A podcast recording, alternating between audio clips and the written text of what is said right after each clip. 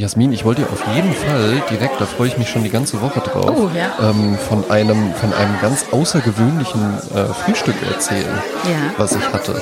Und zwar, ähm, äh, du bist ja auch, du bist, du bist ja ein internationaler Typus auch, ne? Ja, also du kennst dich ja gut aus, auch in der in der in der Welt der internationalen ähm, Kulinarik.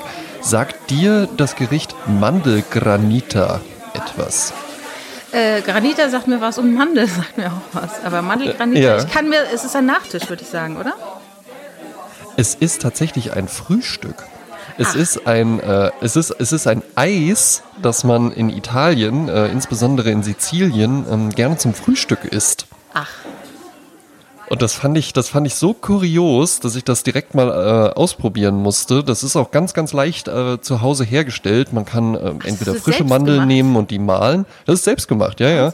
Äh, man kann entweder, entweder zu Hause einfach Mandeln äh, mahlen oder man kann auch tatsächlich einfach so diese Marzipan-Rohmasse nehmen, äh, die man so im Supermarkt kaufen kann, so in den, bei den Backwaren und sowas. Mhm. Und äh, das vermengst du dann mit einem Rührstab einfach mit Mineralwasser. Und dann kommen noch, äh, kommen noch irgendwie zwei Löffel Zucker oder sowas mit rein. Oder je nach Geschmack kann man auch mehr oder weniger nehmen.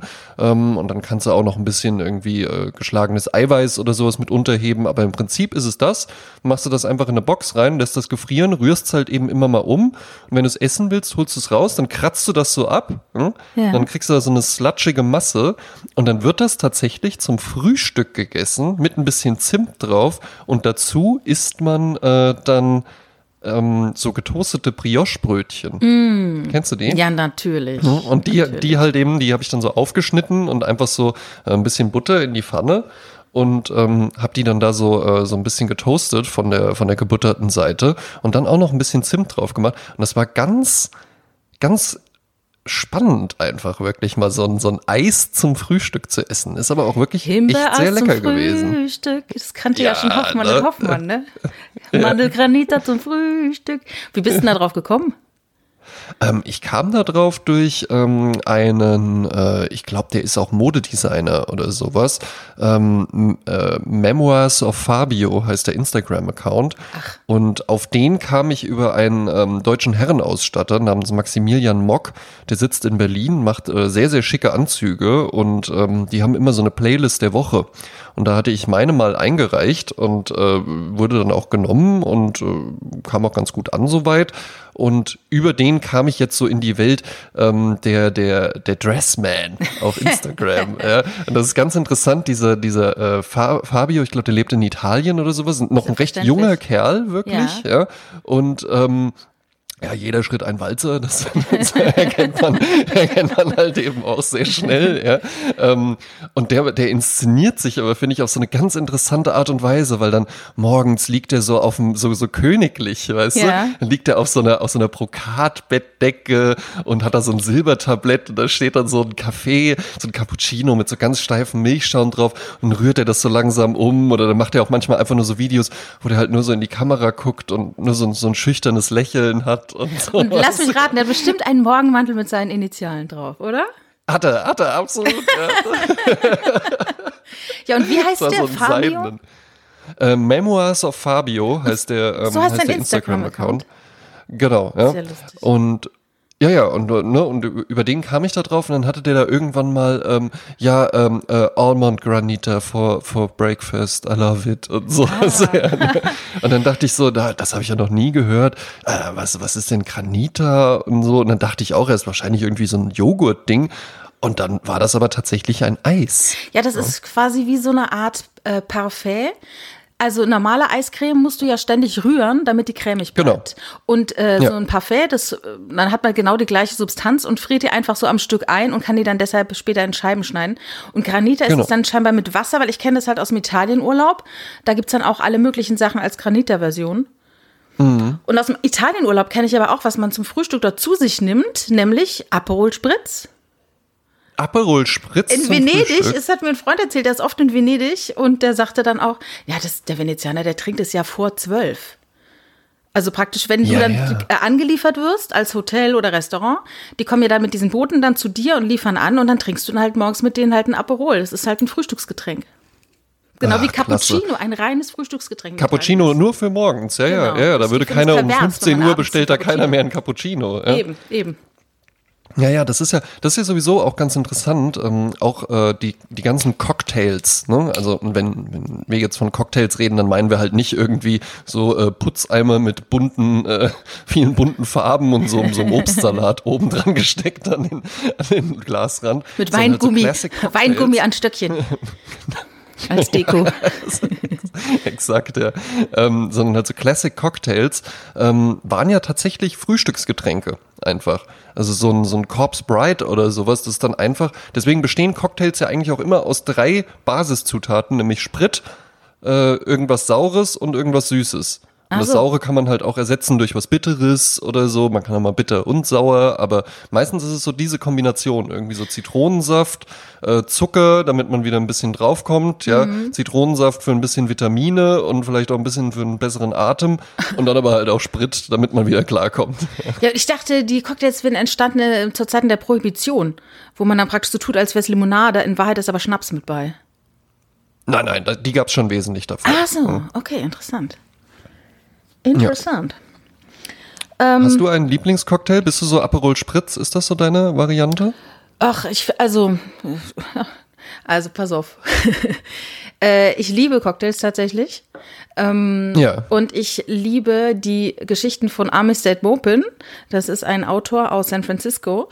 Also der hat für den mhm. San Francisco Chronicle eine, einen Fortsetzungsroman geschrieben. Damals hat man in Zeitungen ja immer so kapitelweise ne, Romane entwickelt. Und ja, er hatte genau. dann ja, ja. Tales of the City, also Stadtgeschichten im Deutschen, und hat da mhm. die Geschichte, seine Geschichte quasi erzählt, wie er als junger, schwuler Mann aus der Provinz nach San Francisco kommt in den 60ern und dort in einem Haus sich einmietet und dort die anderen Mitbewohner kennenlernt und die Vermieterin. Und das ist halt eine lange, große Geschichte, die über sechs Bände geht. Und mhm. da gibt es eine Frau, die wohnt nicht in dem Haus, das ist so eine dekadente alte, reiche Frau, die immer im Garten sitzt und ständig Mai Tai säuft. Und ja. ähm, das fand ich so toll, dass ich ab diesem Zeitpunkt Mai Tai als mein Lieblingsgetränk auserkoren habe. Ist auch ein Standard-Cocktail, muss man auch dazu sagen. Absolut, absolut. Gehört zu, der, gehört zu der noch relativ jungen Kategorie der Tiki-Cocktails. Genau. Und bei, bei Mai Tai ist es so, also die Flut der Cocktails, wenn du in so einen Laden gehst und hast da eine Cocktailkarte, ne, äh, dann hast du ja teilweise manchmal 50, 60 Cocktails zur Auswahl. Und da wirst du ja mhm. wahnsinnig, weil du praktisch eine halbe Stunde nur damit beschäftigt bist, abzuwägen, ob du jetzt wieder äh, eine geile Wahl getroffen hast, wo was richtig Tolles kommt, oder halt einfach nur so ein Schnapsgläschen mit einer Olive drin, wo du denkst, oh nee, scheiße, ich hätte lieber den anderen Cocktail ja. gehabt, ne? Und dann habe ich gedacht, so, ich bestelle mir einfach stumpf immer noch Mai Tai, weil dann hast du auch so eine so eine äh, Abstufung. Du weißt, in dem Laden sieht der Mai Tai so aus und dem Laden sieht der Mai Tai hm. so aus. Das finde ich auch wieder total spannend. Also äh, immer gerne Mai Tai. Hast du auch was von? Also er wirkt ja, gut, sag ich jetzt mal.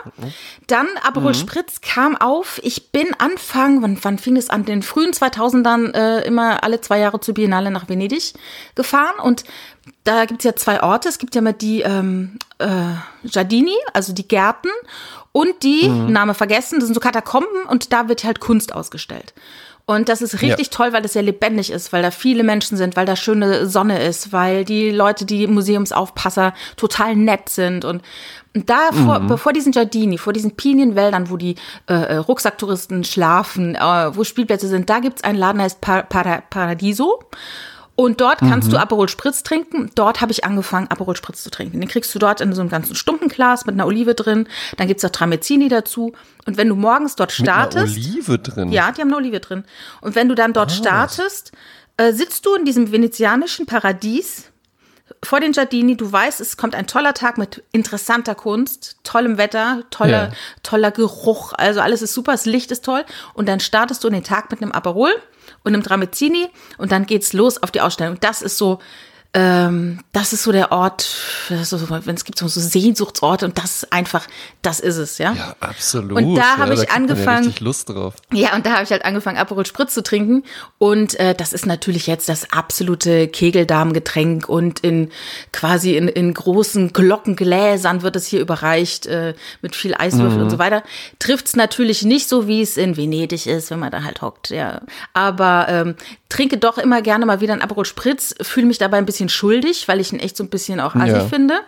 Äh, und außerdem macht er dann doch ähm, auch mal Kopfweh, weil das die das der, Aper, der Aperol in Italien ist übrigens hochpromilliger ähm, als in Deutschland. Das ist irgendwie eine andere Konzentration. Eine Freundin von meiner Mutter bringt es dann immer aus Italien mit. Das ist dann so hier eine gute, ein heißes Gut. Das wird dann hier vertickt sozusagen. Weil es ja, einfach besser schmeckt gut, als ein ja. anderer Aperol, ne? Ja, das ist Wie ist so mit, äh, mit so mit so Campari-Cocktails? Ist das was für dich? So Americano, Negroni und so? Mm, nee, nicht so. Könnte ich mir bei dir auch gut vorstellen. Also ich ne? mag oh, Campari so, okay. Soda, mag ich. Also Campari Orange gar nicht. Das hat man früher in der Pizzeria immer getrunken, als man noch keine ja, 16 genau. war. Ähm, ja. Aber jetzt mal ein Campari Soda, aber es ist jetzt nicht so, dass Negroni ist nicht so meins. Aber ich trinke eigentlich alles. Ja, ist ja, auch, ist ja auch stark. Ne? Mm. Negroni ist ja ein richtiger, richtiger Kloppe. Ne? Ja, ich bin ja auch Wirkungstrinker, also. Ich mag es ja auch gerne, wenn man ja, ja, spürt. Das, ja, ja, das fand ich, das, das, das, das fand ich ganz witzig, als ich letztens mal äh, irgendwie dir ein Bild geschickt hatte, dass ich eine Weißweinschorle trinke und du so gesagt hast, ja, den trinke ich ganz selten, weil nur, ich bin Wirkungstrinkerin. ja klar, sonst ist, ich rauche deshalb auch nicht, ne, weil das bringt mir nichts, ne. Ja, das stimmt. Ja, äh, müssen wir müssen wir dann direkt mit Opium einsteigen oder so. Ja.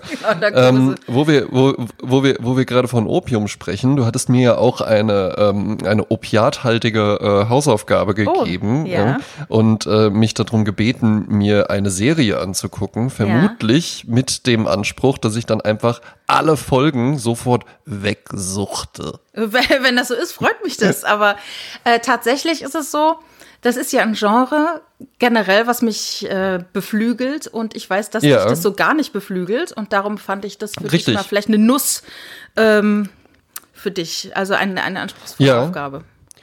Und ich finde ich finde das auch sehr, sehr gut, weil ich habe ja gar kein Interesse daran, einfach nur immer die Sachen zu machen, die ich sowieso schon gut finde oder die ich sowieso schon kenne, und ähm, ich musste mich tatsächlich so ein bisschen überwinden. Ich habe es dann äh, nicht aufgeschoben bis zum letzten Abend, sondern schon einen davor, weil ich mir dachte, ah, komm, dann musst du, dich, musst du dich auch nicht selbst so unter Druck setzen. Dann fängst du jetzt mal an. Die Rede ist von The Circle Frankreich. Genau. Was ich mir auf deinen Auftrag hin angucken wollte. Und das habe ich auch getan. Und Überraschung, ich habe nicht nur eine Folge geguckt. Sehr schön, das freut mich. sondern ich habe, sondern ich habe dann auch zwei Folgen geguckt. Die machen das ja ganz geschickt. Vielleicht möchtest du ähm, mal kurz erklären, äh, wo, worum geht's in der Show? Ja. Also äh, ich, ich steige mal ganz kurz ein bisschen früher ein. Ähm, 2000 ja, startete ja im Fernsehen Big Brother von Endemol damals. Mhm. Äh, die Geschichte, wo äh, zehn Leute in ein Haus gesteckt werden und es gibt überall Kameras und die werden beobachtet und in dem Haus finden Spiele statt und äh, jede Woche fliegt einer raus. Also die ja. Leute nominieren sich untereinander und der letzte fliegt sozusagen. Und das, glaube ich, damals der, der John gewonnen hatte. Genau, äh, John Milski, wobei eigentlich alle, äh, Slatko Jürgen war natürlich in aller Munde und Slatko ja. flog ja früher. Also es war ein riesen Medienhype auf jeden Fall. Und die Leute, die dort reingingen, mhm. hatten keine Ahnung, was draußen los war. Und zwar richtig viel los. Und damals fing ja meine, meine Freude an für solche Formate.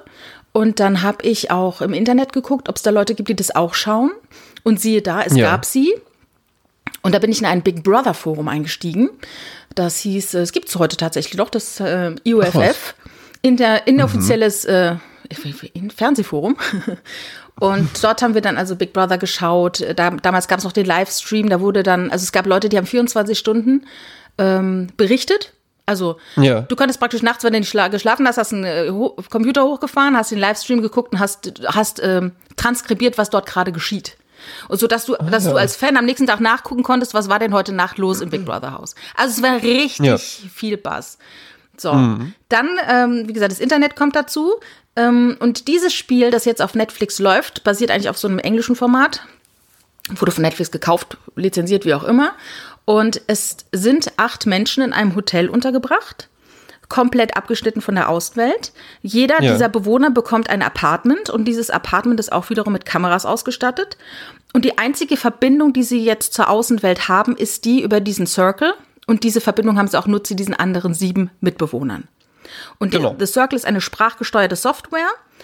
Und dann ist eigentlich alles so wie bei WhatsApp. Man legt sich ein Profilfoto an, ähm, man äh, gibt sein Alter, seinen Wohnort an und vielleicht noch einen schönen Spruch oder was man, ob man Single ist oder verheiratet, was auch immer. So, ja. und mit diesem Profil tritt man dann quasi auf die anderen. Und genau, keiner weiß, wer es, wer es war, wer es nicht war. ne? Inszenierung von Authentizität. Wobei jeder sich Absolut. natürlich immer inszeniert in den Social Media. Also Ja. jeder. Ähm, Das muss man äh, auch wissen, einfach. So, so, so klar muss man mit sich sein. Und ja, und dann beginnt eben dieses Spiel und die Leute raten sich immer wieder. Jeden Tag wird gesagt, wen findest du auf dem ersten Platz, wer ist auf dem siebten Platz und so weiter. Und dann die zwei Influencer, die zwei mit den meisten äh, Punkten von den anderen, quasi die am besten geratet wurden, die dürfen dann äh, einen blockieren. Und der muss das Spiel verlassen und dafür kommt wieder ein neuer. Und das geht eine Zeit lang, bis zum Schluss einer übrig bleibt und der gewinnt 100.000 Euro. So, das ist das, Das fand ich eben auch ganz interessant, dass es dann doch relativ schnell geht. Also ich habe ja dann auch mitbekommen, wer da als erstes rausgeflogen ist. Ähm, äh, darf man das jetzt hier, darf man das jetzt hier erzählen? Ich denke ja. Die erste schon, Ähm, ja. Weil das, weil das fand ich wirklich ganz interessant. Ähm, das war ja äh, dieses Model, ne? Mhm. die halt irgendwie 22 war. Bildschön, wirklich, muss Mhm. man sagen. Ja? Ähm, und, und ja auch ganz goldig und die einfach auch als sie selbst ja aufgetreten ist. Also die hat ja halt eben einfach dann ein Foto von sich reingestellt und, und hat da ja jetzt auch nicht groß irgendwie rumtaktiert oder sowas. Und die wurde dann aber rausgewählt, weil ganz viele Leute dachten, ey, nee, nee, nee, nee, nee. Das ist zu schön, um wahr zu sein. So sieht niemand aus, der hier mitmacht. Die ist auf jeden Fall ein Fake. Ja? Das Ja, ist auf gar keinen Fall ist das eine echte Person. Das ist irgendein Typ oder oder irgendeine hässliche Alte oder sowas. Ja, Ja, zumal Aber die ja auch noch auf in gar ihrer- keinen Fall diese Frau. In ihrer Beschreibung hat sie auch geschrieben, ich bin der Wolf im Schafspelz. Und dann hat natürlich jeder ja, ah ja, das ist ja. ja klar, die ist ein Fake, ja. Und das ist ja so auf eine Art auch so, als wäre das das jetzt das Allerschlimmste, ein Fake zu sein. Ne? Also das wird dann auch so ein bisschen, ich bin ehrlich, aber ich bin echt, die anderen sind Fakes oder der ist ein Fake. Das finde ich total Ja, ja. interessant. Äh, Das ist auch so eine moralische äh, Bewertung. Ne? Ist das jetzt gut oder schlecht, ein Fake zu sein? Ist auf jeden Fall schlecht. Also so wird es von denen da gesehen. Naja, und ich fand eben so diese, ähm, dieses, äh, ich, also was ich interessanter dran fand, waren wirklich so diese mh, Social-Media-Prozesse, die man auch von sich selbst kennt, dass man die da so gut beobachten konnte. Ich meine, es ist natürlich eine Fernsehshow und die sind alle immer wahnsinnig aufgedreht, was, was es dann irgendwann schon recht anstrengend macht. Ich muss aber auch sagen, ähm, diese Aufgedrehtheit ähm, ist äh, wesentlich eleganter, wenn die dabei Französisch reden. Absolut, ich Also es liebe ist- das so. Man denkt halt, ich habe ich hab die ganze Zeit, habe ich wirklich überlegt, oh, also ne, vielleicht einfach so, so die Kandidaten, also ich muss sagen, das sind alles attraktive Menschen. Klar. Ne? Manche mehr, manche weniger, aber man, man kann ja auch ruhig schon verraten, weil das sieht man auch direkt in den ersten fünf Minuten. Es gibt auch zwei sehr, sehr goldige ältere Damen, Ja. die äh, sich aber halt als der 22-jährige Neffe von einer der, Enkel, der. Enkel. Und das ist so und die lustig. aber- Weil da und gibt's die ja diese halt eine Situation, wo die zum ersten Mal einen Gruppenchat haben und dann sagt Ja, sie, ja, Valeria, genau. ich liege schon in der Wanne und dann sagt dann die Oma so, schreib hin, schreib hin, äh, wir würden gerne dazusteigen, ha, ha, ha. Und alle anderen total jungen Menschen so, das ist ja eine Unverschämtheit. Das kann man, das, das kann er doch nicht machen. Das ist so das Erste, was er frech. schreibt, ist, ich leg mich mit dir in die Badewanne. Was ist denn das für ein Typ? Und so. Und alle sind richtig, richtig, richtig fertig. Und die Omas können es gar nicht verstehen. Und später sagen die, ja, die Jungen, die haben gar keinen Humor. Das war doch nur ein Ja, Witz. Wie, wie können die das, das so ernst nehmen? Ja, und man, und man, man merkt eben auch bei den, bei den Omas insbesondere, dass ähm, Social Media Kommunikation ja ganz, ganz anders funktioniert als echte Kommunikation. Oder auch als, ne, die kommen ja einfach noch aus einer Generation, wo sich auch noch viel Briefe geschrieben worden sind. Und so schreiben die ja auch immer. Also das wird ja da auch immer so gesagt, so, das, wie schreibt, was ist das für ein Typ? Der soll 22 sein und der schreibt dann irgendwie so, auch ich habe gut geschlafen. Freue mich auf den Tag. Wünsche euch einen schönen guten Morgen. Und sowas. Und das würde ja nie ein 22-Jähriger so schreiben. Ja. Ja, und es wird dann auch noch, ich weiß nicht, also es geht ja dann noch weiter und ähm, da gibt's so schöne, das ist, das freut mich dann halt immer so, diese Aha-Momente. Und was die ja auch einbauen, ist, dass immer zum Schluss der, der rausgewählt wurde, hat ja dann Ja. die Chance, zum ersten Mal jemanden face-to-face zu treffen. Und das Ja. ist halt toll. Ähm, weil dann, dann schad's ja nichts mehr, ne? Weil der, der verlässt ja dann das Spiel. Das heißt, derjenige sieht, wer ihn oder der, den, den er aufsucht, äh, in war. Und der, der rausgeflogen ist, der hat dann nochmal äh, wurde dann auch noch mal von den anderen gesehen oder von einem aus dem Spiel gesehen und dann noch mal dieses Video, was eingespielt wird, von wegen, ich sag euch jetzt Ja, ja, Tschüss. genau. Und da sind alle gespannt, ist es jetzt echt oder nicht. Und da gibt's auch immer die schönsten Überraschungen, wenn ihnen der Kiefer runterfällt, äh, wen, wenn sie dann sehen, wer das wirklich ist. Ne? Ja, ja, das war ja bei dem, bei dem Model war es ja dann halt wirklich so, dass alle dachten, ja, okay, da kommt jetzt irgendwie so ein 36-jähriger Typ oder ein so. Truckerfahrer. Fun Fact, den, Fun Fact, den gibt es ja auch. Ja. Es gibt ja auch einen, einen Mann, der seine Frau spielt. Ja. Ja. Ähm, aber da war ja dann auch bei allen so, oh scheiße, die war ja wirklich echt und so, ja. so ein Mist.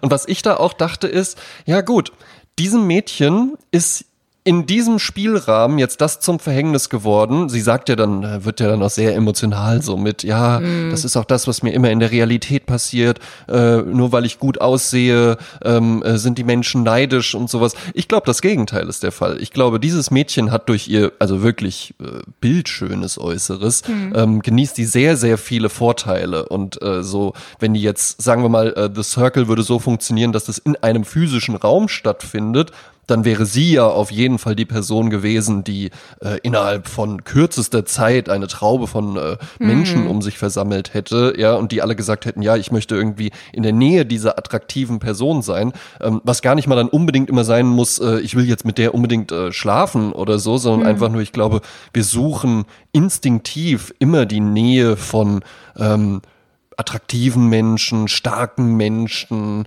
äh, ne? Und das äh, attraktiv kann ja auch einfach sein, jemand, der sehr lustig ist und, und, und sehr offen oder sowas. Das ist ja auch eine Form von Attraktivität. Ja, jeder, Ja, der und strahlt glaube- einfach, ja.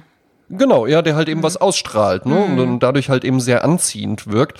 Und es war aber ganz interessant zu beobachten, dass das in diesem Rahmen einfach total verpufft ist. Das ist auch, ne, sie hat ja dann auch so ein professionelles Bild reingestellt. Klar, sie ist ja auch Fotomodel, dann hat sie ja auch diese Bilder, aber, ne, und das, das, das ist ja eben auch ganz interessant, wie man das dann so auch beobachtet. Ich habe mir auch gedacht, so, hm, ich glaube, das. Ich glaube, das war keine gute Idee, jetzt das, ähm, das Photoshop bearbeitete professionelle Foto da einzustellen. Ne?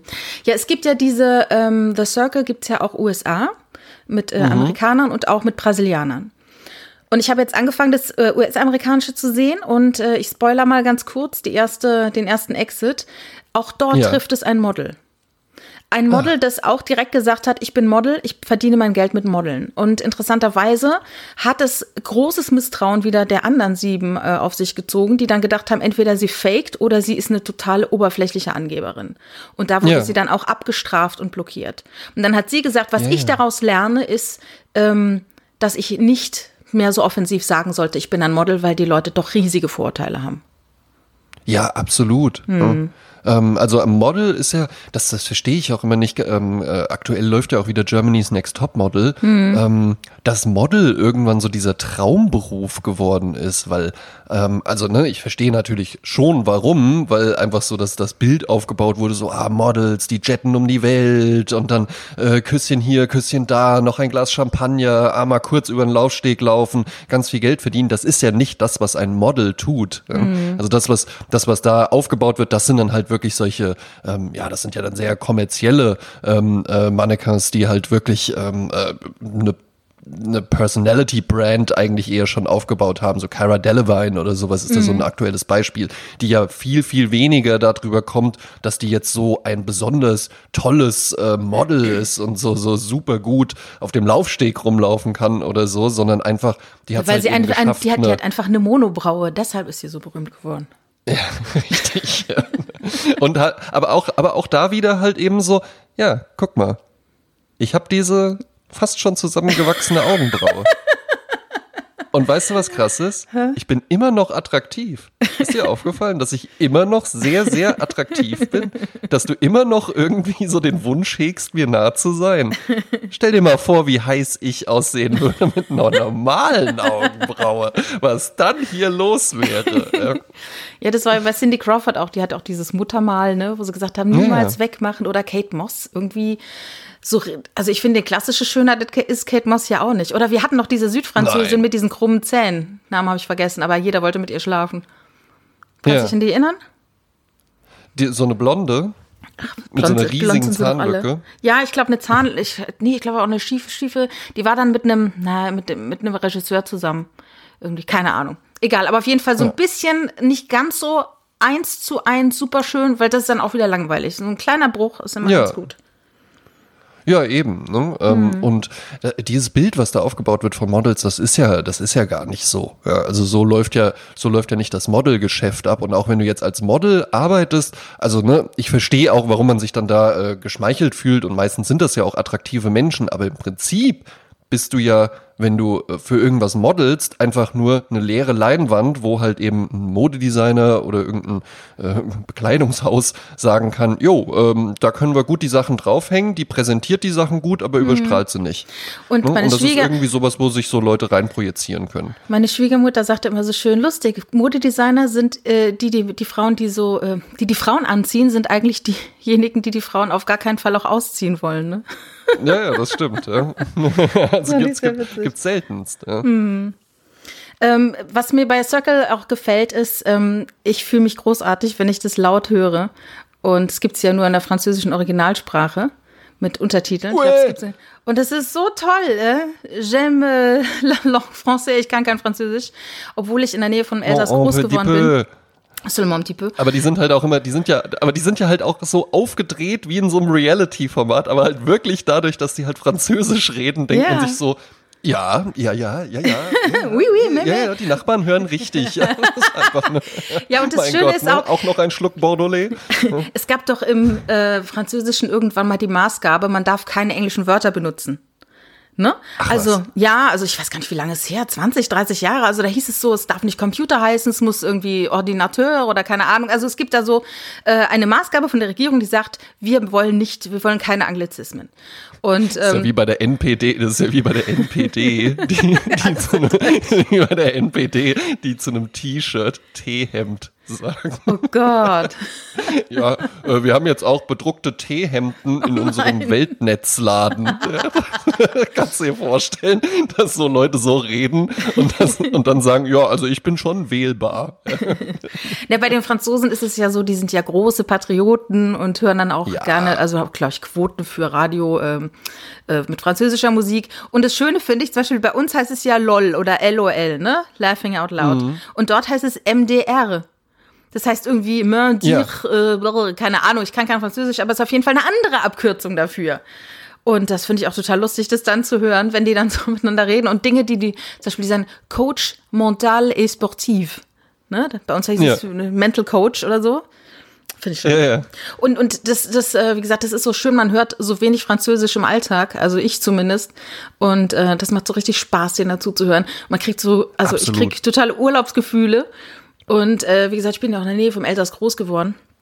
In der Nähe von Weißenburg, Wissembourg, wo es auch diesen tollen mhm. äh, Rebert gibt, äh, so ein Bäcker mit äh, Eclair und ah, und jetzt ist die, die Sonne scheint und man kann doch nicht ins Elsass fahren. Das ist, aber da kann man sich ja wenigstens das Circle France anschauen. Ouais, ouais. Ja. Oui. Und äh, was, was, was ich mir auch gedacht habe, ist, wie würde dieses Format, also du hast ja auch gesagt, du guckst ähm, auch äh, die US und die äh, äh, brasilische, brasilianische äh, Variante. Ähm, sind die Menschen da auch attraktiv alle? Äh, ja, also ich habe die brasilianische habe ich noch nicht reingeschaut. Äh, ich habe die amerikanische mhm. geschaut und da findest du so ein bisschen äh, ähnliche Charaktere. Ähm, gehen ja. wir mal von einem Typecasting aus oder zu einem, also du hast natürlich den schwulen Mann, du hast das Model, mhm. du hast äh, den Fake, der heißt dann halt im USA immer Catfish. Ähm, mhm. Du hast also so verschiedene äh, Dinge, die immer wieder auftauchen, vielleicht weil es daher kommt, dass man eine gewisse Diversität herstellen möchte oder dass halt bestimmte Leute sich halt immer zu solchen Formaten gerne melden, weil die da Bock drauf haben, damit ja. Ähm, aber so Mechanismen, also die sind natürlich auch alle schön anzuschauen, klar. Mhm. Und du hast immer so den, den sportlichen Bo äh, in mehrfacher ja. Version. Oftmals ist es dann halt dann auch äh, in Wahrheit gar kein so sportlicher Bo, der halt mal so tut, als wäre einer. möchte nicht wissen, wie viel ja. echten äh, Internet das auch so ist, ne? Dass Leute halt ja. vorgeben zu sein, was sie gar nicht sind. Also es macht halt auch Spaß. Am Anfang bin ich da nicht so gut reingekommen, weil die Franzosen sind dann doch, obwohl du sagst, sie sind so laut, sind sie doch ein bisschen ähm, lieblicher als die Amis. Das ja, ist dann halt stimmt. schon dieses, well, I look like Robert De Niro und so. Und dann reden die dann halt so ein bisschen, mm, aber ähm, wie es immer ist, je länger man ihnen zuhört, umso mehr äh, gewinnt man sie lieb und kann es dann auch gut gucken. Ja, ich hatte eben nur überlegt, wie würde das in Deutschland, äh, das, vermutlich wird dieses Format ja irgendwann auch nach Deutschland dann kommen. Hoffentlich. So in drei Jahren oder so. ja. Und ich hatte mich dann gefragt, wie würde dieses Format dann hier aussehen? Und ich glaube, weil, also ich finde, ähm, äh, The Circle ähm, äh, äh France ist... Ähm, das ist schon sehr Reality-formatig aufgemacht. Ne? Mhm. Also auch so, wie das gefilmt ist, wie das geschnitten ist und so, wenn dann immer kommt Alert und die dann alle immer so Alert, oh, und es ist immer sehr, sehr, sehr laut und, und die sind immer, die laufen immer viel rum in diese, ähm, aber auch wie die Wohnungen eingerichtet sind und sowas, das ist schon so, ja, wir mögen ja beide auch diesen Begriff Trash nicht, äh, weil was soll das auch sagen? Ja? Mhm. Aber es, es, es hat so ein bisschen so diese, so diese Plastikanmutung, nenne mhm. ich es mal. Ja? Auch in, de, in der Art, wie es inszeniert ist. Aber die Leute sehen alle irgendwie noch relativ fein aus. Und du hast halt irgendwie so, hier der, der sportliche äh, Bo ist dann da halt eben so, ja, ich bin halt Fitnesstrainer, aber ich bin auch Bäcker. Und dann mhm. redet er halt irgendwie so, ah, so gutes Brot, das ist einfach wunderbar. Das könnte ich mir in Deutschland so nicht vorstellen, dass du da sowas dabei hättest. Oder auch diese älteren Frauen oder sowas. Ich glaube, das, das wäre ein ganz komisches Casting, wenn du die jetzt so auf Deutschland übertragen würdest. Auch das Model im Übrigen, mhm. die ja mhm. einfach nur ein Platzhalter ist für die Schönheit oder so. Mhm. Ich glaube, das wäre in Deutschland alles sehr, sehr viel ordinärer. Ja, die Frage ist halt, wer würde das produzieren? Ne? Je nachdem, mhm. nach Produktionsfirma haben die halt Zugriffe auf bestimmte Karteikarten sozusagen, auf äh, bestimmte Leute, ja. die sie schon im, im Cash haben.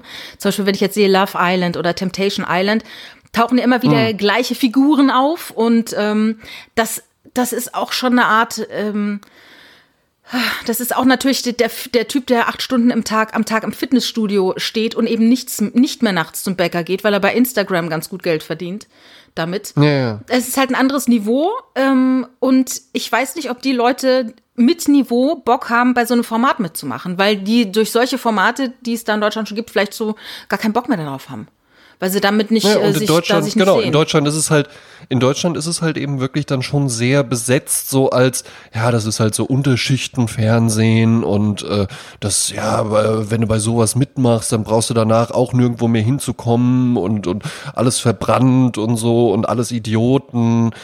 Ja, ich glaube, es wird in Deutschland auch mehr so als sozialer Abwärtsvergleich geguckt, solche Formate. Ja, ja.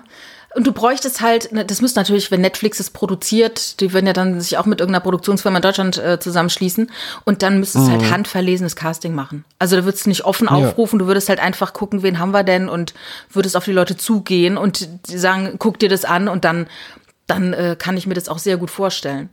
Also ich kann mir auch vorstellen, ja. dass Netflix zeitnah dran ist, sowas zu machen. Also wenn sie jetzt schon, die haben am 9. April das jetzt mit äh, France gelauncht und ich glaube auch USA und Brasilien war relativ, ist relativ frisch alles noch auf Netflix. Ich glaube, da kommt mhm. noch einiges. Obwohl es ja, jetzt nicht so stimmt, durch die ja. Decke geht, glaube ich. Ich weiß nicht, die Abrufzahlen, die sagen das ja nie. Ähm, gibt andere Formate, die mehr durch die Decke gehen, aber dennoch finde ich das ein solides Format, das auch durchaus Spaß macht, wenn man, wenn man reingekommen ist, ne?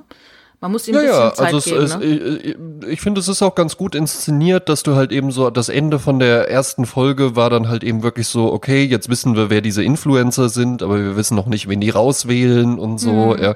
Also es ist, ähm, es, es wirkt auch so, als ob es jetzt nicht so stumpf ähm, und so repetitiv wäre, weißt mhm, du? Dass, mhm. dass, dass sich so immer die gleichen Mechanismen wiederholen, mhm. sondern ich glaube, da, äh, das, das, das ist ganz spannend gemacht irgendwie. Mhm. Ich glaube jetzt nicht, dass ich es weiter gucke, oh. weil ähm, ähm, es hat mich dann doch einfach nicht so gecatcht, obwohl mich natürlich interessieren würde, wer gewinnt, ja, und, ja. und wie sich das dann da weiterentwickelt und ob ob vielleicht die alten Frauen doch noch, doch noch irgendwie mit ihrer, mit ihrer Social Media Prosa irgendwie punkten können. Ja. Aber ähm, auch interessant zum Beispiel, dass da der Kickbox-Weltmeister mit dabei ist. Mhm. Ne? Ich und glaub, der es aber gar nicht sagt. Er sagt ja nicht, dass das ist, weil er denkt, ja. das hält er sich noch in petto. Ne? Dass er dann irgendwann ja, ja. damit äh, um die Ecke kommt. Ne? Ja, ja, und alle, und alle sehr, sehr attraktiv, auch alle ähm, meistens so gut angezogen und sowas. Und das ist, das ist dann auch so ein Ding. Ich glaube, in Deutschland wäre das, ich, ja, ich habe wirklich das Gefühl, das wäre dann so sehr Solariumbraun, Haare zu blond oder zu schwarz, äh, viele Tätowierungen, sehr, mhm. sehr, sehr, sehr viele Tätowierungen würden wir da zu sehen bekommen ähm, und so sehr unangenehm zu gucken, stelle ich es mir vor. Also dann sagen wir mal, wenn es äh, wenn's kommt, dann gucken wir's. Also wenn es dort Deutsche Ja. kommt, dann gucken wir's und dann sprechen wir nochmal drüber. Ja, auf jeden Fall. Mhm. Ja. Gut, dann würde ich gerne zu dem anderen Thema, äh, zu meiner Hausaufgabe kommen, die Ja, du mir ja aufgegeben hast. Ähm, das Köln-Konzert. Ja, richtig. Ja. Wir, da wollte ich ja mal wir sind ja hier in, also ich bin ja sprechen. hier in Köln tatsächlich. Und es fand ja in Köln statt. Ja, ganz genau. Ja. Möchtest du darüber etwas erzählen, André? Na genau, also mir, mir, mir geht's ähm, gar nicht mal nur um das Konzert, sondern mir geht's vor allen Dingen um die Figur Keith Jarrett. Da kam Ah, ich ja. jetzt vor kurzem wieder drauf. Ja? Und ähm, das ist ja einfach sein, sein ähm, bekanntestes Konzert. Und ich finde, Keith Jarrett ist so eine ganz interessante Figur, weil der ja was ganz Spannendes macht bei diesen Solo-Konzerten. Und zwar sind die ja komplett improvisiert. Ja?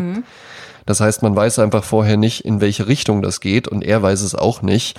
Und ähm, das finde ich ist irgendwie eine ganz interessante Art, an etwas heranzugehen, was es äh, eigentlich kaum mehr gibt. Das einfach mal so, so Dinge so ergebnisoffen, dass man einfach sagt, wir machen das jetzt mal. Ähm, du brauchst natürlich eine gewisse Expertise auch dafür und die hat er ja zweifelsohne, ist ja schon einer der besten Pian äh, noch lebenden Pianisten der Welt und äh, auch ein furchtbares Arschloch, glaube ich, ähm, wie sich das gehört. und ähm, ich, ich finde das halt eben einfach eine, eine spannende Art und Weise, an sowas ranzugehen. Und dann auch noch in einem Bereich, der ja ähm, dann schon äh, so ein bisschen elitär ja halt eben auch ist, Klaviermusik und so. Und dann hier in großen Konzertsälen, das ist ja jetzt nicht irgendwie äh, die Helene Fischer Live-Tour oder sowas, ja. Und ähm, da fand ich das einfach so, so spannend, dass es das überhaupt gibt. Und über Keith Jarrett kam ich dann halt eben auch auf, ähm, auf ein Konzerterlebnis, das ich mal hatte, Mhm. im Zusammenhang mit Keith Jarrett. Also es war eigentlich nur der Aufhänger. Wir können aber auch noch über das Ach so, Köln-Konzert reden, ich, wenn ich du da hab, noch Ich habe mich Gedanken zu hast. natürlich äh, total vorbereitet auf dieses Konzert und Ja, würde gerne äh, ein bisschen, ein bisschen äh, flexen, wie es so schön heißt. Ja, gerne, natürlich. Und zwar, also Keith Jarrett ist ja heute 74. Er lebt mittlerweile Ja. in New Jersey in einem kleinen Bauernhaus mit seiner vierten Hm. Ehefrau, glaube ich. Und dieses Köln-Konzert fand am 24. Januar 1975 in der Kölner Oper statt. Vor Richtig. 1400 Zuschauern. Und das ist das, die bekannteste, die meistverkaufte Jazz-Solo-Platte, die meistverkaufte Klavier-Solo-Platte der Welt. ja, Es wurden also dreieinhalb Millionen Platten davon verkauft. Und wie gesagt, es ist ein frei improvisiertes Konzert, das fast nicht stattgefunden hätte. Exakt. Interessant ist, es gab eine junge Frau, Vera Brandes, die im Alter von 15 Jahren angefangen hat, Jazzkonzerte zu organisieren. Stark, ne? Super krass. Und die war 18 und hat den nach Deutschland äh, eingeladen. Und der war irgendwo in Schaffhausen oder irgendwie. Und dann hat er sich von ihr das Flugticket, das Geld geben lassen, ist aber dann mit dem Auto gekommen. Und Ja. kam, kam an, war total Sein übermüdet. Riesenarschloch, der Genau, Typ. war total übermüdet, schlecht gelaunt, hat so einen bestimmten Flügel haben wollen. Den hatte sie eigentlich bestellt bei der Oper. Und dann ähm, kam sie in den Konzertsaal, dann guckt sich der Keith Jarrett das an und sagt, nee, das ist der nicht, tschüss, äh, ich lasse es. Und dann ist sie total in Panik und dann stellen die fest, irgendwo hinten war dieser echte Flügel eingesperrt. Dann, Ja. äh, der war bei irgendwas, war nicht mit dem, auf jeden Fall eine Riesennummer. Ihr Bruder musste noch irgendwo äh, Transport organisieren. Und dann ist sie zu Keith Jarrett, der schon im Auto saß, und hat ihm noch mal ein paar Sachen gesagt und gesagt, er soll jetzt bitte raus. Er hat dann später gesagt, sie hätte ihn bedroht. Sie sagt Ja. nein, sie hat ihn einfach nur versucht zu überreden mit ihrem Englisch, das sie halt in Backstage in, bei Jazzkonzerten kennengelernt hat. Ja, und dann Ja. hat er sich an dieses Klavier gesetzt, was nicht super war, und hat Das war im, angefangen. im Übrigen, das war nicht nur nicht super, das war ein Probenflügel, bei dem ähm, sogar die äußeren Tasten, äh, die äußeren, die tieferen Töne äh, geklemmt haben. Ja, Wahnsinn. Deswegen musste der musste der sein ähm, musste der sein Intervall einfach sehr beschränken und äh, hatte dann also für die Improvisation äh, sozusagen weniger Farben zur Verfügung, was es ja noch mal spannender macht. Ne? Ja, irre. Und ähm, ich habe mich dann mal ein bisschen ähm, mit der Vera Brandes beschäftigt. Die lebt ja Mhm. im belgischen Viertel hier in Köln. Also ich habe ihre Telefonnummer, ich habe es aber nicht angerufen. Das war mir dann ein bisschen zu too much. Und äh, wie es dazu kommt, dass man im Alter von 18 und damals gab es ja kein Internet, und man konnte nicht eben einen Künstler äh, organisieren und so. Das war ja eine, alles eine Eben, ganz andere Zeit. Toll, äh, wie, was für ein Mindset muss man haben, um das zu machen?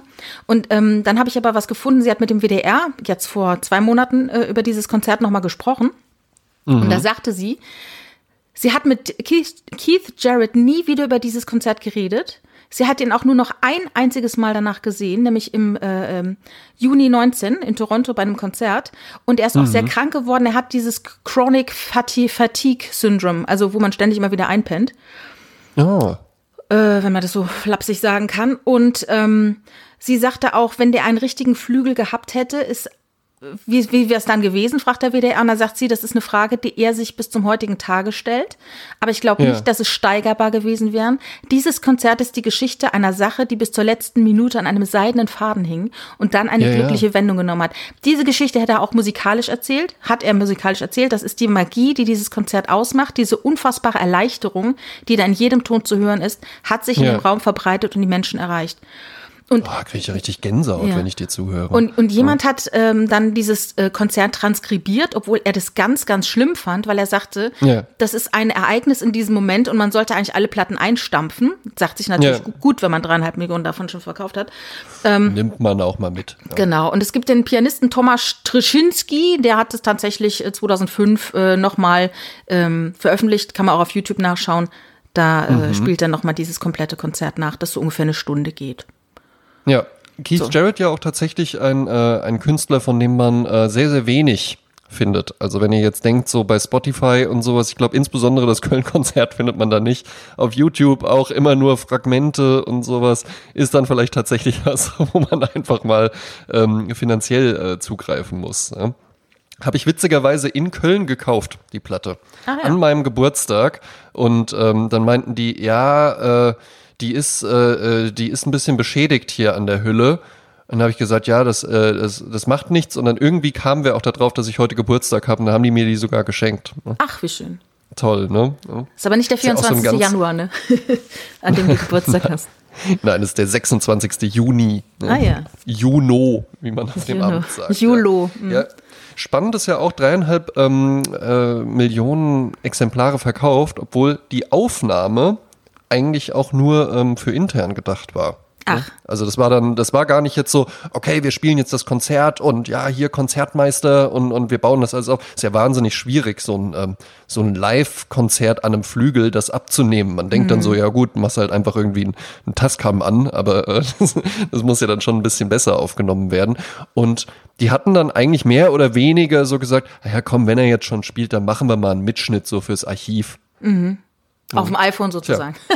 Ja, eben, ja genau, so quasi. Ja. Ja, Wahnsinn. Aber ja, ganz- man hört ihn ganz, doch immer wieder stöhnen und so, ne? Das ist ja Eben, und das ist auch bei Keith Jarrett so ein Ding. Ich habe den ja dann auch live gesehen in Ah, ja. Paris, äh, Ja. kommen wir gleich zu. Und ähm, also ein wahnsinniger Exzentriker, ja? äh, unerträglich. Eine Freundin von mir hat den auch mal gesehen beim ähm, bei so einem Jazzfestival in den Niederlanden. Und dann äh, durfte da halt geraucht werden in der Halle und weil es halt die Niederlande sind, auch nicht nur Tabak äh, wurde da geraucht, aber halt eine Luft zum Schneiden drin. Und Keith Jarrett erbittet sich ja absolute Ruhe. Ja? Absolute Ruhe, während er da so genial spielt. Ja? Und dann, dann steigert er sich ja auch manchmal in so Phasen, dann wird so im Klavier, wird so, so in, in sich in, in den Flügel reingelegt und da werden dann die Saiten angeschlagen oder gezupft oder sowas. Es gibt dann so ganz äh, ähm, atonale äh, Geschichten und sowas noch. Und dann irgendwann machte wohl ein Mensch, der es einfach nicht mehr ausgehalten hatte, hört der auf zu spielen, geht vorne zum Mikrofon an den Bühnenrand und sagt, if you want to carve, I can wait outside. Gott. Und ließ das dann einfach so stehen, schaute diese Person, die sich natürlich in Grund und Boden geschämt hat und irgendwie 180 Euro für dieses Festival-Ticket ausgegeben hat. Ist ja nicht wie Rock am Ring, wobei Rock am Ring wahrscheinlich auch mittlerweile 180 Euro kostet, aber äh, richtig teuer. Äh, musste dich da halt von Mr. Jarrett noch beleidigen lassen. Oh ich glaube aber auch, das hat dazu beigetragen, dass ähm, dieser Mensch, der jetzt in einem, in einem Genre unterwegs ist, äh, wo man jetzt nicht mehr wirklich so Superstars oder sowas hat, die so die breite Masse kennt. Ich glaube, Keith Jarrett hat es durch dieses sehr, sehr ähm, äh, extraordinäre Verhalten, ähm, äh, exzentrische Verhalten dann schon geschafft, dass er irgendwie auch eine Persona ist. Ne? Der hat ja auch Geschwister und äh, sein Bruder Chris Jarrett, der wohnt tatsächlich in dem Nachbarort dieses kleinen Dorfes hinter den Bergen bei den sieben Zwergen, wo ich herkomme. Ist das Ach, nicht was? verrückt? Ja. Ja, das Und ist wirklich verrückt. Ich war ja früher in meinem Gymnasium die äh, in der Theater AG und Ja. äh, wie ich jetzt nachgelesen habe, unterstützte die Theater AG auch mal mit einem Klavierspiel. Ne? Oh. Also hast du, hast du, hast du vielleicht schon ähm, äh, vor äh, Chris Jarrett performt? Nein, nein, nein, nein, das ist äh, nach meiner Zeit gewesen. Ah, Also der okay. ist jetzt quasi, äh, jetzt vor ein paar Jahren macht er das an der Theater AG. Ne? Ah, okay, Irre, verstehe. ne? Ja. Schon lustig. ja, das ist auf jeden Fall irre. Ja. Und der ist bestimmt so ein richtig netter Typ. Deswegen Genau. halt nicht. Deswegen Deshalb halt nicht spielt er an der Theater. AG, genau. Genau, das ist halt so, da sieht man, was passiert, ne? Wenn du dich halt wie so ein richtiges Arschloch verhältst, dann wirst du halt so, dann machst du halt die meistverkaufte Klavier-Solo-Platte und wenn du halt einfach so ein netter Typ bist, dann machst du halt äh, in kleinen Orten für die Theater AG auch mal Musik, ja? Und freust dich über dieses tolle Engagement, über diese tolle Chance. Ja, ich mir ist äh, ähm, zum Konzert, Jazzkonzert, mein erstes Jazzkonzert eingefallen. Oh, ja, sehr schön. Und zwar, ähm, das fand damals in Herxheim statt. Ich weiß gar nicht, in irgendeinem Gemeindesaal oder so. Und zwar, ähm, lange Zeit war in unserer Schule, in dem großen Musiksaal, ein kleines Plakat gehangen. Da hieß es äh, Kolbe, Illenberger und Downer. Spielen in Klingt Herxheim. schon wie so ein Jazz-Trio. Ja. Genau, und dann äh, bin ich mit zwei, drei Freundinnen, haben uns von den Eltern hinfahren lassen und ging dann in diesen Gemeindesaal. Und ich kann gar nicht sagen, also das war eine Welt, die sich, die ich vorher noch nicht kannte. Da waren vielleicht so 50 Leute in dem Raum, alle auf dem Boden. Es gab Matten auch zum Liegen. Ja. Es wurde natürlich gekifft, was ich damals noch gar nicht gerafft habe. Es wurden Purzelbäume geschlagen. Es wurde gejuchzt während des Konzertes. Und es waren also zwei Gitarristen. Also Kolbe und Ja. Sind so ein bekanntes äh, Jazz-Gitarristenduo. Und die haben Ja. sich dann äh, den Pianisten Wolfgang Dauner mehrfach eingeladen. Und das war halt so noch zu dieser Zeit. Und äh, also zwei Gitarren, ein, ein Klavier. Und die Leute sind halt total ausgerastet. Und wir saßen da wie die drei, vier Landpomeranzen am Rand und schauten uns das an und waren richtig so, oh, okay, mhm, aha. Und waren also echt total stockfischig. Und äh, das war mein erstes Jazzkonzert. Und danach, wir hatten meinen äh, Eltern viel zu äh, spät irgendwie eine Uhrzeit genannt. Und damals war es halt noch nicht so mit Handy, ne? Von wegen, wir sind fertig, holt uns ab, äh, WhatsApp Live-Standort schicken, sondern du hast halt gesagt, holt uns um 10 Uhr da und da ab. Und es kann Ja. auch sein, dass wir früher gegangen sind. Ich weiß es nicht mehr. Auf jeden Fall finde ich uns wieder in einer Pizzeria in Herxheim. Und äh, dort sitzen wir in diesem äh, an die, um, einen Tisch herum und sind so ein bisschen so außer Puste, was so dieses Erlebnis angeht. Und auf einmal kommt ein dunkelhäutiger Mensch rein, was zur damaligen Zeit in der Südpfalz quasi ein unmöglich Kuriosum war. war, Es war eigentlich gar nicht möglich. Und der kam rein und verkaufte Dinge und stellte uns mitten auf den Tisch eine Vase, die quasi nur aus Brüsten bestand. Und äh, Wahnsinn. ich war damals schon äh, Abonnentin der Emma und konnte sowas natürlich überhaupt nicht gutheißen. Also ich fand das ja unfassbar sexistisch, widerlich und ekelhaft. Ja. Und er wollte irgendwie noch 30 Mark dafür und wir richtig empört, ja. Wir waren vielleicht so 14, ne? Nein, also nein, danke, ne? So nicht, ne? Und dann hat er dann immer Wir so, kommen gerade von einem Jazzkonzert. und dann so 15 Mark. Und wir so, nein, auch nicht für 15 Mark. Für wen halten Sie uns, ne? Und er ist runtergegangen bis auf zwei Mark. Und wir haben ihn also praktisch äh, verspottet. Auf gar keinen Fall. So eine sexistische Kackscheiße nicht von uns, ja, wird es gekauft. Ja.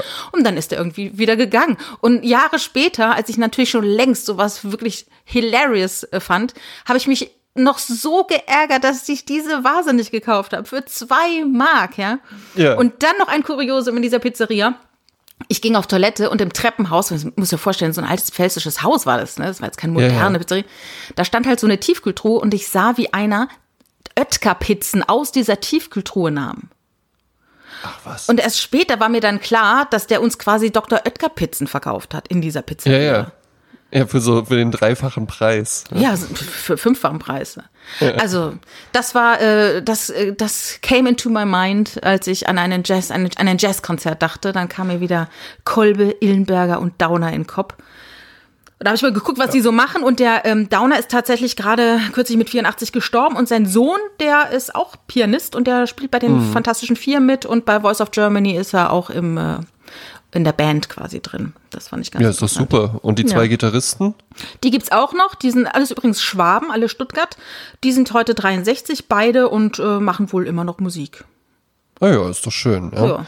Es ist ja, es ist ja schon komisch, ne? Also Jazz. Ich hatte das dann auch nach der letzten Aufnahme, wo ich auch dachte, oh Gott, äh, wie kommt denn das jetzt so? Die, die Jasmin hat hier irgendwie so eine trendige Netflix-Serie und ich sag so, ja, ähm, äh, das, das Köln-Konzert von Vor Keith 45 Jarrett möchte Jahren. ich auch empfehlen und so, ja, ne?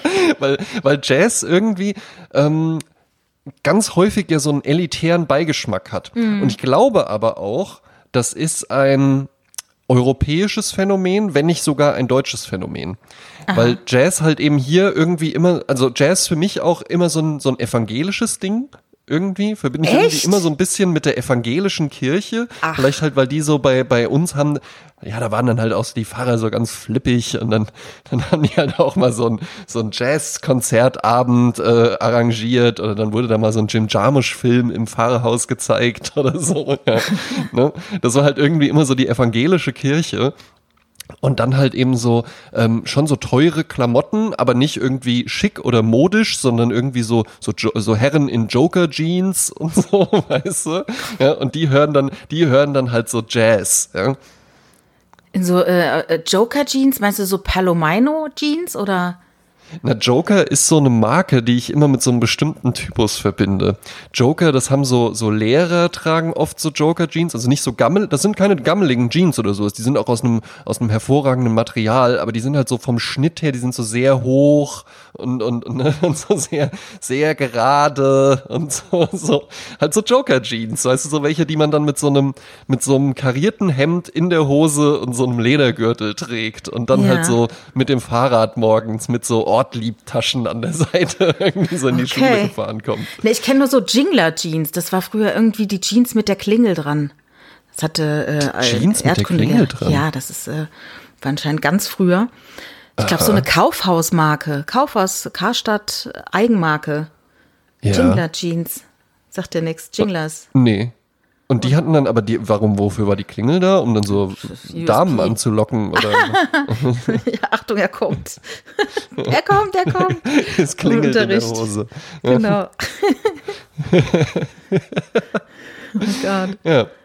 Ja, aber wo kommt das her? Das, weil, weil eigentlich war ja Jazz war ja irgendwie mal wirklich so eine, so eine rebellische Musik und so eine so Outlaw-Musik und, und, und war irgendwie halt in den Underground-Clubs wurde das gespielt. Es ist mir auch klar, dass äh, in der Zwischenzeit viel passiert ist, aber Jazz hat irgendwie immer noch mal so einen, so einen elitären Beigeschmack.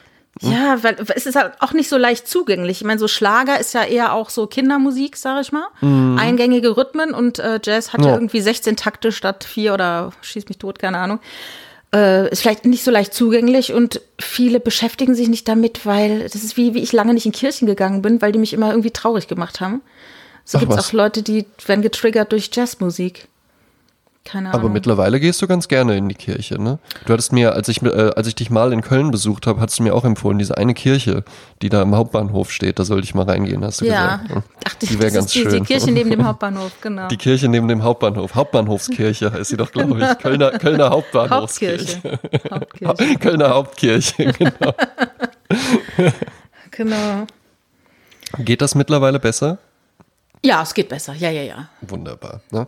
Na, aber was ich noch erzählen wollte zu Keith Jarrett mit Ja. Konzerten ist, dann hatte ich mich da irgendwann in dieses Gesamtwerk von diesem Mann so reingehört. Den gibt's ja einmal als Solo-Pianisten und dann gibt's ja aber auch noch das Keith Jarrett Trio. Und da spielen ja. die ja einfach äh, auf sehr, sehr hohem Niveau ähm, Jazz-Standards. Ja? Also ne, im Jazz hast du ja ganz wenig Leute, die jetzt wirklich was Neues komponieren oder so, sondern ganz häufig sind es ja einfach Varianten aus dem Great American Songbook. Ja? Und äh, so eben auch dieses äh, äh, Keith Jarrett Trio. Ich glaube, wie heißen die? Äh, Gary Peacock heißt der Bassist und Jack, Jack DeJohnette heißt der, ähm, heißt der Schlagzeuger. Und ähm, Keith Jarrett ja auch schon relativ alt und Exzentriker, also da wird nicht mehr viel aufgetreten. Und dann irgendwann sage ich, es gibt ein Konzert und es ist aber in Paris unter der Woche. Wann, welches Jahr haben wir? Das war, warte mal, warte mal, ich bin jetzt mit meiner Freundin seit sieben Jahren zusammen. Das ist deine Rechnung. 2013. Ja, ja. 2013, das war auf jeden Fall auch davor noch, vielleicht so 2011 Ah ja. oder so. Ähm, Ah, ja. Oder könnte auch 2010 gewesen sein. Und äh, mein damaliger Mitbewohner, der auch ein guter Freund von mir ist, ähm, und ich, wir hatten dann beschlossen, äh, wir wollen das sehen und wir fahren jetzt nach Paris. Und sind dann tatsächlich einfach an einem Dienstagmorgen, sind, sind wir dann halt eben mit dem Zug nach Paris gefahren und äh, sind dann da abends auf das Konzert gegangen und äh, ja, haben dann eine Nacht noch im Hotel verbracht und sind am, am Mittwochmorgen sind wir dann halt wieder zurückgefahren. Ja. Und das war tatsächlich eins der Konzerterlebnisse, was mir ähm, richtig nachhaltig in Erinnerung geblieben ist. Natürlich auch wegen dieser Reise, aber auch, ja. weil ich mir da so dachte, irgendwie auch schön, dass man sowas auch mal macht. Mhm. Weil ich bin gar nicht so ein Konzertgänger. Mhm. Also auch noch nie gewesen. Ne? Auf wie viele Konzerten Und, warst äh, du in deinem Leben? Was würdest du überschlagen? Insgesamt? Ja. Äh, wenn ich jetzt so Festivals und sowas abziehe, also ich glaube nicht, dass ich auf 20 komme. Ach krass. Ja. Weil mich das, weil, weil ich, weil ich gar nicht so, ähm, ich habe zum Beispiel, äh, ich mag äh, Kitty, Daisy und Lewis, kennst du die? Ja, ja, klar. Ne? Ähm, äh, fand ich das erste Album fand ich ganz cool. Ja, Danach immer, hat sich immer alles ein bisschen sehr wiederholt und mhm. so, ja. Ähm, aber als das erste Album rauskam und dann haben die mal hier in Wiesbaden im Schlachthof gespielt, dann bin ich da auch hingegangen und dann finde ich das auch ganz cool, aber irgendwie weiß ich nicht, ich fand so Konzerte bei The Hives war ich mal, das ist mhm. ja recht schnell und wild. Mhm. Das finde ich dann auch ganz cool, ja, weil, mhm. weil man da dann irgendwie, dann hat's noch so ein, so ein, so, äh, noch so ein sportives Momentum irgendwie dabei, ja. Aber ähm, so bei Kitty, Daisy und Lewis ist dann so, ja, stehst halt da, guckst halt auf die Bühne und dann trinkst halt drei Bier und dann gehst halt nach Hause. Ne? Ja, also äh, das äh, wäre ja auch mal eine Idee, ähm, für einen Podcast mal über Konzerte tatsächlich zu sprechen. Ich war ja. bestimmt, ich weiß nicht, lass mich lügen, 300, 400 Konzerte, keine Ahnung. Ja, ähm, überrascht ähm, mich nicht. Aber es war auch so, dass ich oftmals, und ich gehe seit langem nicht mehr wirklich auf Konzerte, dieses Gefühl habe, wie nach, nach drei Liedern denke ich, so, wie viele Lieder Reicht werden die wohl spielen? Auch. Zehn, elf, genau. zwölf, hm, wann werde ich gehen, ne, wann komme ich raus? So. Also genau. schon so Fluchtgedanken, was mich auch, äh, weil es auch so ein bisschen redundant ist, es langweilt mich. Je nachdem, äh, es gibt ja auch Künstler, die sind unfassbar, also die spielen einfach nur ab. Die spielen genau. nur ab, auf die, die Platte ab. Ein bisschen auch Paul Weller ist auch so. Das ist auch mhm. so, der, der sagt ja auch nicht Guten Tag und, und so, ne? Und das finde ich halt schade, wenn, wenn, wenn dieses, äh, wenn das, wenn, wenn der Dialog mit dem Publikum überhaupt nicht stattfindet. Also es muss jetzt nicht sagen, hey, ich bin so froh hier, Köln, so. Aber irgendwie in Kommunikation naja, wenn, zu treten. Wenn es halt, wenn's halt eben mehr ist als einfach nur die Platte in einem Live-Setting. Genau, als würde ich einen Film gucken. Weißt du, ich stehe dann quasi vor ja. der Leinwand und es passiert aber nichts. Es ist keine Interaktion. Finde ich ein bisschen. Und deshalb in letzter Zeit, äh, rückblickend muss ich sagen, letzten zwei, drei Jahren war ich wahnsinnig oft auf Podcast-Abenden, äh, wo mhm. Leute einfach auf der Bühne äh, sitzen und reden, aber eben nicht nur mit sich, sondern auch interagieren mit dem Publikum. Ja. Und Konzerte haben mich gar nicht mehr so gekickt. Das letzte Konzert war mit meiner Nichte auf irgendeinem so Boyband-Konzert im, im Palladium. Das war mal wieder was Interessantes, weil ich das so nicht kannte. Also da war die Vorband, die schrien, die Mädels da. Ich kann es dir gar nicht, so muss es bei den Beatles gewesen sein. Geschrien Aha. wie am Spieß, die ganze Zeit durchgeschrien. Da waren so drei Boys und dann war es so nach einer, nach einer Stunde, war es rum und ich dann zu meiner äh, Schwägerin, ah, jetzt ist rum, ne? Und dann war das gar nicht die Hauptband. Dann kamen die, die erst. Vorband. Das war die Vorband. Ich dachte, das kam, die sind ja schon so ausgerastet und Ohnmacht gefallen bei der Vorband. Was passiert bei der Hauptband? Also, es war unfassbar. Und natürlich um drum, um das Palladium, überall nur Eltern, die in ihre Handys starten und gewartet haben, bis ihre durchgetretenen Mädels äh, endlich äh, durchgeschüttelt und durchgeschwitzt genug sind und genug am Merch gekauft haben, damit sie wieder nach Hause fahren können. Ja. das, das war mal wieder eine neue Erfahrung. Das fand ich ganz lustig. Ja, das glaube ich. Eine interessante Konzerterfahrung, die ich mal hatte, war ähm, bei der Band Swans. Sagen ja. die dir zufällig? Die sagen mir was, weil ein Bekannter von mir, der sagte, das wäre seine, das wäre seine Lieblingsband. Aber ja. ist auch schon sehr lange also her. Das muss eine sehr alte Band sein. Mm, ja, die, die, die gibt's schon wirklich relativ lange. Und ähm, ist halt auch ganz interessant, weil das geht so ein, und das finde ich dann zum Beispiel auch als Konzert interessant, weil das geht schon eher in so einen experimentellen Bereich. Mhm. So, so Noise äh, spielt da so ein bisschen mit rein, weil da äh, das ist unfassbar laut. Hm? Also da wird äh, auch wirklich vorne gesagt so, ey, auch die, die jetzt ansonsten hier irgendwie immer, äh, wenn ich äh, das Konzert hier mit Stöpseln im Ohr, äh, muss ich auch gar nicht zum Konzert gehen. Ich brauche die direkte Wirkung und sowas. Mhm. Ja. Ähm, selbst die hatten dann da wirklich wirklich die Oropax drin, weil du ansonsten halt, also du, ich glaube, du verlierst auch wirklich dein Gehör ja. ansonsten. Was aber ganz interessant ist, durch diese Lautstärke kommt äh, zu der äh, zu der Audio zu dem Audioerlebnis und dem visuellen Erlebnis natürlich auch noch so ein haptisches Erlebnis mit dazu. Ja, weil dein Magen halt, brummt, oder was? Genau, weil du halt mhm. wirklich einfach so, so ein Ziehen durch den ganzen Körper hast. Oh Gott. Und das fand ich ganz interessant daran. Magst ja. du nicht? Ja, äh, also was ich ganz interessant finde, ist das Moment, wenn man sich die Finger in die Ohren steckt und ja. ähm, sich mit seinem Nachbarn trotzdem noch unterhalten kann, weil der sich auch die Finger in die Ohren steckt und dass man auf einer anderen Ebene die Töne dann hört, weißt du? Ja, also bei Ramones zum Beispiel auch total laut und dann habe ich mir die Finger in die Ohren gesteckt und konnte mit meinem Gegenüber noch reden, obwohl es so laut war. Das fand ich ganz lustig. Aber auch mit diesem, mit, diesem Vibrieren im Körper, das finde ich immer so ein bisschen beängstigend. Also. Mhm. Keine Ahnung. Gibt mir kein gutes hast Gefühl. Du mal, hast, du mal, hast du mal The Ramones live gesehen? Zweimal, ja. Wow, das finde ich mhm. ja nicht mhm. schlecht. Man muss halt auch dazu sagen, bei den, die, die unter 20, das ist halt tatsächlich einfach Solo-Konzerte, wo ich hingegangen bin. Ich war, äh, glaube ich, irgendwie dreimal bei Rock am Ring und hab, mhm. ich habe auch mal Metallica live gesehen, ich habe auch mal Depeche Mode äh, live gesehen, wobei mhm. die habe ich sogar in einem Solo-Konzert noch gesehen. Das war auch mhm. ganz interessant. Mhm, ja. Habe ich auch schon mal live gesehen. Ja. Aber ansonsten, also ich bin nicht so ein Konzertgänger. Wenn, mhm. dann sind es jetzt tatsächlich äh, eher so, wo man auch sitzen kann. also lustigerweise habe ich bei den Ramones gesessen bei dem einen Konzert, weil ich hatte an dem Tag, äh, das war irgendwie mit BWL-Prüfungen und ähm, also habe ich halt studiert und ich hatte ähm, eine Blasenentzündung. Äh, mhm. So eine von zwei in meinem Leben. Und das, ich bin ohnmächtig geworden auf Toilette vor Schmerzen. Und ja. äh, bin dann entgegen den Rat meines Arztes doch noch abends aufs Konzert und dachte aber, okay, ich werde jetzt mich nicht in den Moshpit schmeißen.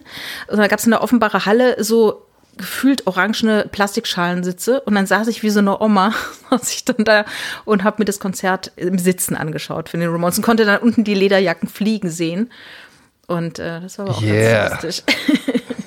ja, das klingt ja ganz hervorragend wirklich. Ja, ja ne? Bist du mal, wie, was war das weiteste, was du mal gereist bist, um eine Band zu sehen? Ach, ich glaube gar nicht so weit gereist. Ähm, ich habe meistens an Orten gewohnt, wo Bands auftreten. Mhm. Also ich weiß, einmal bin ich, äh, ich habe ja, wie gesagt, ich bin ja Südpfalz groß geworden und da gab es ein Konzert, auf das ich unbedingt wollte. Das fand in Ludwigshafen statt. Ja. Und da bin ich aufs Fahrrad von meinem Dorf und bin von dort sieben Kilometer durch die Weinberge zum nächsten, zur, zur Kleinstadt. Und von ja. dort sind wir mit dem Auto dann nach Ludwigshafen, um abends dann wieder alles so zurückzumachen. Dann nachts dann mit dem Fahrrad wieder sieben Kilometer durch die Weinberge. Geil. Das ist halt Aufwand, ja. Also es ist jetzt nicht der weiteste ja. Weg, aber es ist halt so nach dem Motto, heute würde ich sagen, ach komm, lass. ähm, aber damals war das wahnsinnig wichtig, da hinzukommen. Ne? Ja, aber ist auch, ist doch auch so eine äh, viel coolere Geschichte als, äh, ja, und dann hat mich meine Mutter da hingefahren. Ja. Und die hat ja, dann halt gewartet und dann sind wir wieder nach Hause gefahren. Ja, was, was auch noch cool ist an der Geschichte ist tatsächlich, dass ich bei diesem, bei dieser Radtour hin durch die Tschernobyl-Wolke geradelt bin, äh, wo es dann geregnet hat, äh, wo jeder ja gewarnt hat, wir werden alle sterben. Und ja. Äh, ja, da saß ich halt auf dem Fahrrad und bin dann durch den Regen äh, in die Stadt gefahren, um zum Konzert zu gehen. Stell dir das Rebel. Vor. ja. Hast du noch was? Hm? Oder sollen wir? Hier die Frage ist halt, sollen wir noch was für nächste Woche uns überlegen? Hausaufgabenmäßig hm, oder ja, äh, wenn, wenn, so? wenn du wenn, wenn du was parat hast, kannst du, äh, kannst du natürlich äh, was sagen. Ich hätte jetzt, hätte jetzt nicht so aus dem Stegreif. Ja. Muss ja auch nicht jedes Mal, aber wenn du was hast, immer gerne. Ja. Also ich habe ja natürlich noch diese Filmliste, die wir uns damals oder die ich mir angefertigt habe in der Hoffnung, dass wir noch eine, oder in der Aussicht, in der Erwartung, dass wir noch einen Film-Podcast machen. Und oh, da könnte ja, ich dir jetzt gut. ja einen Film sagen, äh, einer meiner ja, zehn Filme, dass du den guckst. Vielleicht kennst du den ja auch. Also einer der Filme, ich glaube, ich habe den zufällig mit 18 gesehen, weil er aus Versehen im Fernsehen lief. Damals gab es ja nur drei Programme, dann seppt man auf einmal so, oh, was ist das denn? Und dann war ich relativ ja. am Anfang, wusste nicht, was es ist und habe atemlos diesen Film gesehen. So wie du damals mit ähm, American Psycho. Und es war bei mir Rosemary's Baby. Ah, ja, ja, ja. Habe ich äh, tatsächlich. Habe ich tatsächlich vor kurzem erst geguckt. Ach ja. ja. Siehst du, ja. hast du denn hier noch Intus? Ja. Dann können ja, ja, wir ja aber, vielleicht darüber doch, sprechen. Oder ich habe noch einen Film, über den man sprechen könnte. Stattdessen, ich weiß nicht, ob du den gesehen hast, ich weiß auch nicht, du kommst, glaube ich, ab drei Euro, kannst du den irgendwo ausleihen. Ja. Und zwar, das ist ein Film, den habe ich auch ewig nicht gesehen, den würde ich mir dann gerne nochmal anschauen vorher. Äh, Harold and Maud. Ah, ja, ja. Ist ähm, einer der Lieblingsfilme von meiner Freundin und mir. Ach, tatsächlich. Guck mal hier, ne? Es ist ja kein Wunder, dass wir zusammen Podcast machen. Ja, das stimmt natürlich. Ne? Na, da können wir ja vielleicht lose über diese Filme sprechen. Vielleicht fällt uns ja noch was anderes ein, womit wir uns überraschen können. Ja, Vielleicht kannst du mir mal das äh, Mandelgranita-Rezept rüberwachsen lassen oder mir sagen, wo ich das bei Fabio finde. Dann probiere ich das äh, ja, Me ja, Memoirs of Fabio auf jeden Fall. Und ansonsten, ich glaube, ich habe einfach äh, 60 Gramm Marzipan-Rohmasse mit 500 Millilitern Wasser vermengt. Das tiefgefroren. Ja, und, und zwei Löffel Zucker. Ja. Ach, also du hast jetzt quasi statt der Mandeln einfach ähm, äh, äh Marzipanmasse genommen? Ja, ja, richtig. Darf man aber auch. Ja. Ah ja, okay. Ach, ich sehe ihn hier schon. Ah, ja, ja, ja, ja, ja. Das ist ja wie äh, Taggio, Taggio, der Tod von Venedig. Der Tod, ja. Tod in Venedig. Mein lieber ja, aber es macht, Mann. Es macht, es macht durchaus Spaß, dem irgendwie so zuzugucken. Auch wenn ja. er einfach so, wenn er so schüchtern in die Kamera lächelt und sowas. Aber auch ne? irgendwo auf eine Art auch so äh, Bernd Herold und Dope, oder? Ja, ja, ja, ja. ja, Bernd Herold sollte man auf jeden Fall auch folgen. Ja. Der amüsiert uns ja auch beide köstlich. Absolut, ja. ist ein Schätzchen. Absolut, ja. So, äh, darf es noch was sein? Ja? Ach, ich nehme jetzt doch dann nochmal einen, äh, einen äh, Aperol Spritz. Ach, warum auch nicht? Ja? Und für genau, mich, für, ähm, für mich, für mich bitte einen Negroni. Ja? Den traue ich mir heute mal zu. So? Campari. Stößt du dir nicht auf? Sodbrennen meine ich natürlich. Ja, nein, ich denke, das geht schon. Ja. Ja. Nein, gut. Ja, dann äh, ja. gehen wir mal die Bestellung rufen, ne? Ja? Alles klar. Alles klar. Ja. Dann gehen wir hier raus. Ja, ja. Tschüss. Tschüss.